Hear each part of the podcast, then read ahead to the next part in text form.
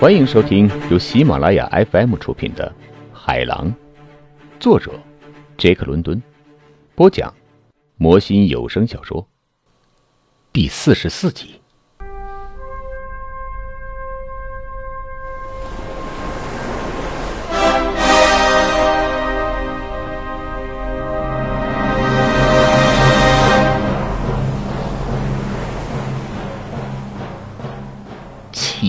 日子终于到来了。温带我岛上没有什么东西能够阻留我们。幽灵号粗壮的桅杆竖起来了，它那些不像样子的帆悬挂起来。所有的手工都很结实，只是无疑称得上美丽。不过我知道，一切都很管用。我打量他的大，我觉得自己是一个有力量的男人。哦，我创造的，我创造的，我用双手创造的。我真想大声吆喝几声。但是莫德和我具备了彼此沟通思想的方法。在我们准备张起主帆的时候，他说：“想想看，汉弗莱，你用你的双手创造了一切。不过，还有别人的两只手呢。”我回答。两只小巧的手。哦，别再说这是你父亲的说法。瞧你，他大笑起来，摇了摇头，举自己的手来查看。哦，我再也不能把它们清洗干净了。他悲伤地说，也无法把气候摧折的粗皮去掉了。啊，也好啊，污渍和粗皮可以成为你的荣誉的奖赏。我说。把他的手拿在我的手里，尽管我尽量约束自己，可是要不是他很快把手收回去，我还是会亲吻那两只可爱可亲的牵手的。我们的心心相印，正在变得活跃。我很久以来把我的爱情控制得很好，但是现在他在控制我了。他自行其事，不听我的话，逼着我眉目传情。现在又逼着我表达爱意。哦，我的天哪！我的嘴唇因为他们发疯了，急于亲吻那两只忠诚的、辛苦劳作过的小巧的手。而我也发疯了，我的身体里有一种呼叫，如同号角一样呼唤我接近他。一股风吹在我身上，我抵抗不住。把我的身体吹得摇摇晃晃，倒向他身边，完全无意识地倾斜过去。他知道的很清楚，他急速抽回去他的牵手的瞬间是很清楚这点的，可是又忍不住迅速地看我一眼，意味深长的一眼，然后才把眼睛转向别处，利用甲板滑车。我已经把升降索和绞车连在一起，现在我把主帆吊起来，上上下下同时都吊起来。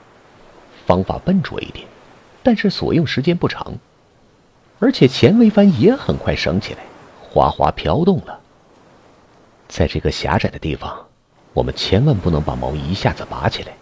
我说，那样我们会先撞到礁石上的。那我们怎么办呢？莫德问道。拉着锚出去，我回答说：“我拉锚时，你一定要在绞车上守着，我会立即赶去掌舵。同时，你必须把三角帆升起来。这种开船的手段我研究过，也试用过很多次。将三角帆升降索和绞车连在一起，我知道。”莫德能够把这面最需要的帆升起来。一阵轻快的风吹过了海面，尽管海水平静，但是需要抓紧工作，才能把我们平安的带出海湾。我把连钩螺栓敲松，锚链从锚链孔中咣咣当当的落进海里。我跑到船后，把舵轮掌握住。幽灵号似乎活过命来，船帆一失风。便立即晃动起来，三角帆在升起，三角帆吃满风时，幽灵号的船头向上一跃，我不得不把舵轮向下打几下，把它稳住。我已经设计出一条横穿三角帆的自动三角帆绞索，因此莫德不需要顾及这面帆了。但是我把舵轮死死打下去时，他还在往起掉三角帆。这是令人心急如焚的时刻。幽灵号在直接向海滩冲去，只有扔出一块石头那么远的距离，但是它很听话的跟着风向转动了。帆和收帆锁头都哗啦啦的拍击起来。哦，我听得好不亲切。然后借着另一阵风，顺风前行了。莫德完成了他的任务，来到船后，他站在我的身边，一顶小帽子戴在风吹乱的头发上。因为卖力的干活，脸颊红扑扑的；因为激动，两眼又大又亮；鼻孔闻着新鲜而咸味的海风的吹拂而翕动。他的棕色的眼睛，如同受到惊吓的小鹿，眼神显得狂野而敏锐。哦，我还从来没有看见过。而他的嘴唇微微张开。屏息凝神，看着幽灵号在内海湾口冲向岩壁，突然间却随风转向，顺风向安全的海域行驶。在猎捕海豹海域做过大副一职，我因此具备了驾驭船只的资本。我干净利落地驶出了海湾，沿着外海湾的海岸行驶了一大程，又转了一个弯，幽灵号向空旷的大海驶去。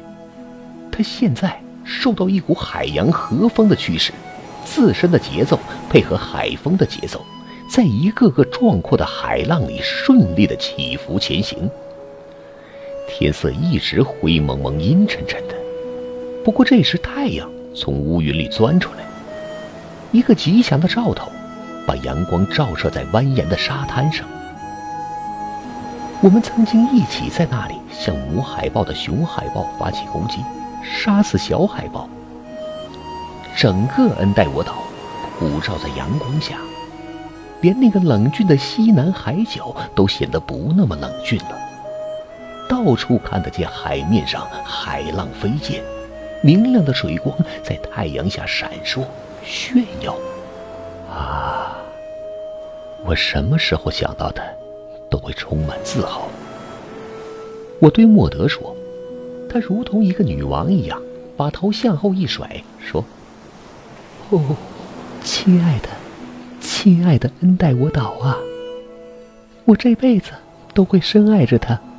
哦，还有我，我赶紧说，我们的眼睛似乎应该心心相印的碰在一起，但是没有，他们费劲的躲开，没有碰撞在一起，一阵沉默。”哦，哼，我差不多可以称之为难堪。后来我终于打破局面，说：“，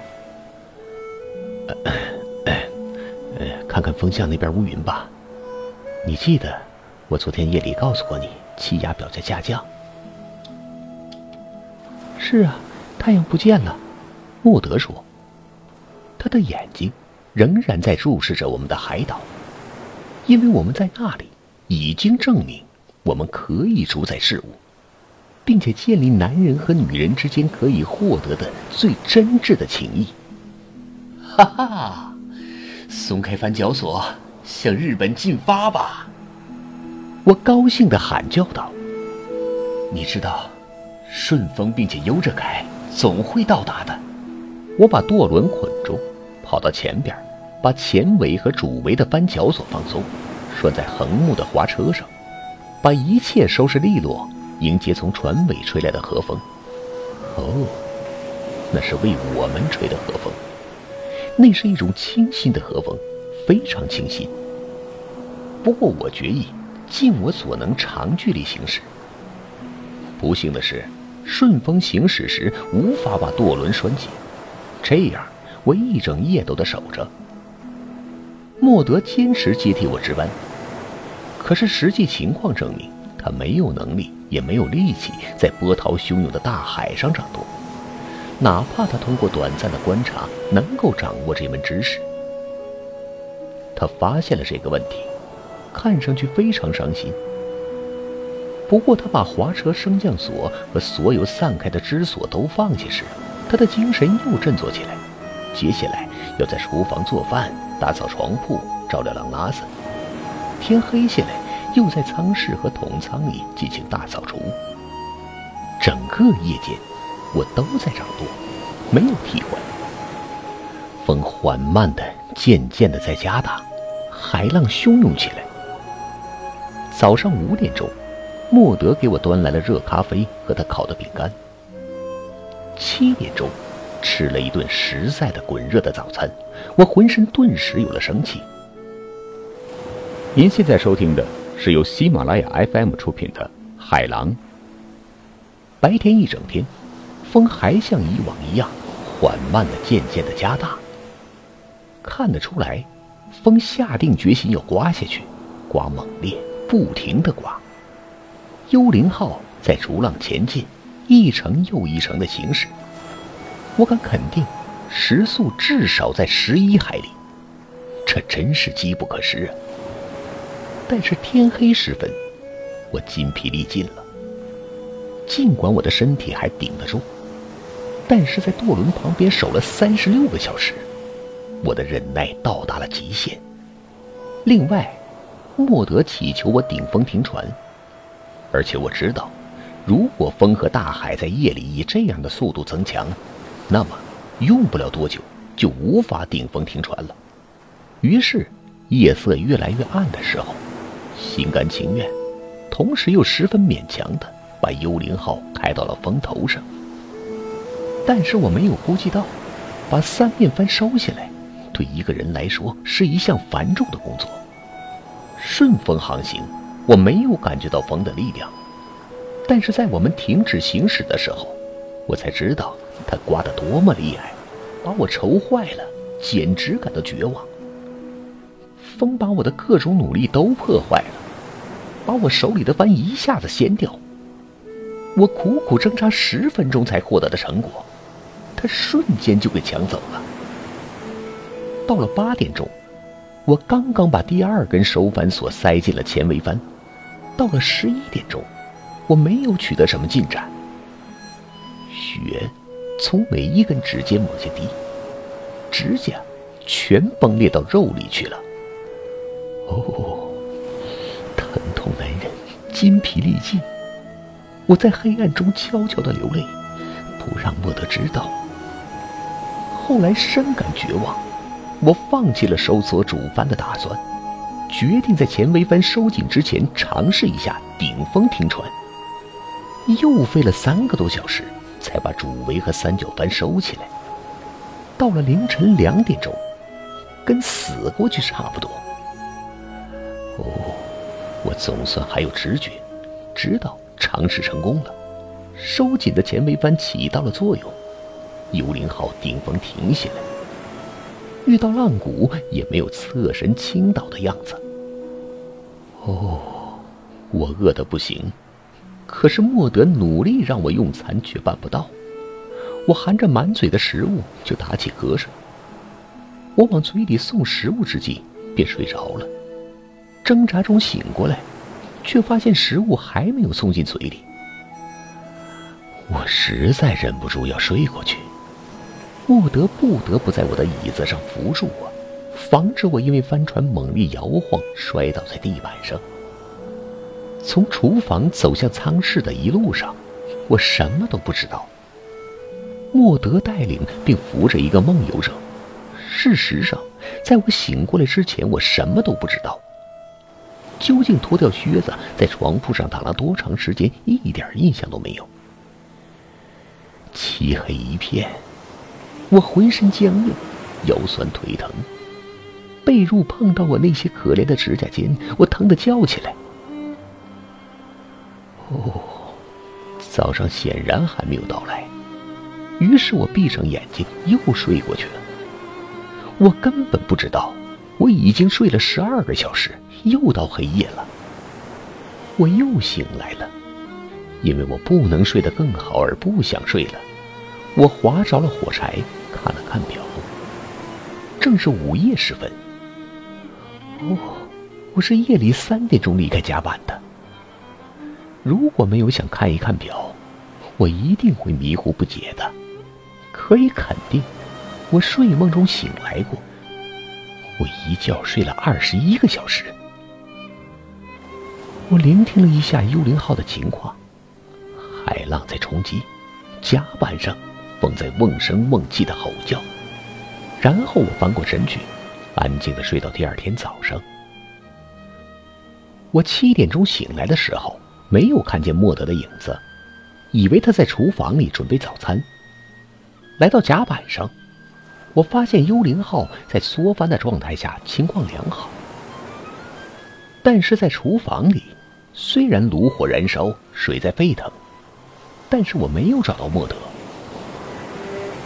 我在统仓朗拉森的床铺旁边找到了他。我看了看朗拉森，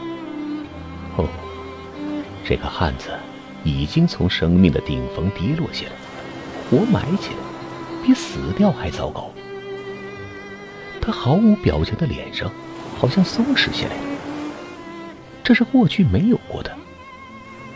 莫德看了看我，我明白他的意思。他的生命在暴风雨中熄灭了。我说：“可是他还活着。”他回答说：“声音里有无限的信念。他具有太大的力量了。”是的。他说：“不过现在，力量不再支配他了。他成了自由的精神。啊，他一准是一个自由的精神。”我回答，然后拉着他的手，把他领到了甲板上。那天夜里，来了一场暴风雨，可以说来得缓慢，去得也缓慢。第二天早餐之后。我把狼拉森的尸体吊到了甲板上，准备海葬。可是风刮得仍然很凶，大浪不停，甲板不停地受到海浪的冲洗。越过栏杆冲上船来，从排水口流掉。风猛烈地吹来，袭击帆船，船体立即倾斜起来，船栏埋在水里，锁具间发出的尖叫声变成了鸣叫。我们站在膝盖深的水里，把帽子脱掉了。我记得海葬仪式的一部分。我说，也就是说，尸体应该抛进大海。莫德看着我，大感惊讶和震惊。不过，我过去看见的某种灵魂，强烈的控制着我，逼迫着我给狼拉走举行海葬，如他过去为别的海员举行海葬一样。我把舱口盖的一头抬起来，帆布包裹起来的尸体脚朝下滑进海里，铁的重量把尸体拖下去。他去了。再见，魔鬼，高傲的灵魂。莫德小声说，低声细语，被呼叫的风给淹没了。不过我看见。他的嘴唇在活动，知道他在说什么。我们顺着下风船栏，在齐膝深的水里向船后走。我不经意中向下方看了一眼，幽灵号这时正在大海上颠簸。我一眼看清了，在两三英里远的海面上，有一只小汽艇，或起或落，在海面上向前行驶，看样子。是朝我们这边来的，船体油漆成黑色。从猎人们谈论他们偷猎的经历看，我认定这是美国的缉私船。我把它指给莫德看，而且赶紧带领他走向船尾楼的安全地带。我抓紧跑到船舱的机柜，然后记起来。给幽灵号装锁具的时候，我忘记了安装升气锁。哦。我们不需要发出遇难信号，莫德说。他们怎么也会看到我们的。我们得救了，我说，冷静而庄重。过了一会儿，在一阵无比快乐的喜悦中，又说：“简直不知道是高兴还是不高兴。”我望着莫德，我们的眼睛欣然相遇了，我们相互依偎在一起。我不知不觉中把他揽在了怀里。哦，需要我说出来吗？他回答说：“不需要了。不过说出来，一定很甜美，无比的甜美。”的嘴唇接受了我的亲吻，而且我不知道是什么奇怪的想象在起作用。幽灵号的舱室里发生的那幕景象，在我脑海里闪现。当时他的手指轻轻的按在我的嘴唇上，说：“别做声，别做声。”哦，我的女人，我的小女人，我说，我空闲的手拍在他的肩膀上。所有情人都懂得的传情方法，尽管从来没有在学校里学习过。哦，我的男人，他说，仰脸看了我一会儿，眼睑在颤抖，随后挤下来，遮上了眼睛。他的头这时靠在我的胸脯，幸福的轻叹了一声。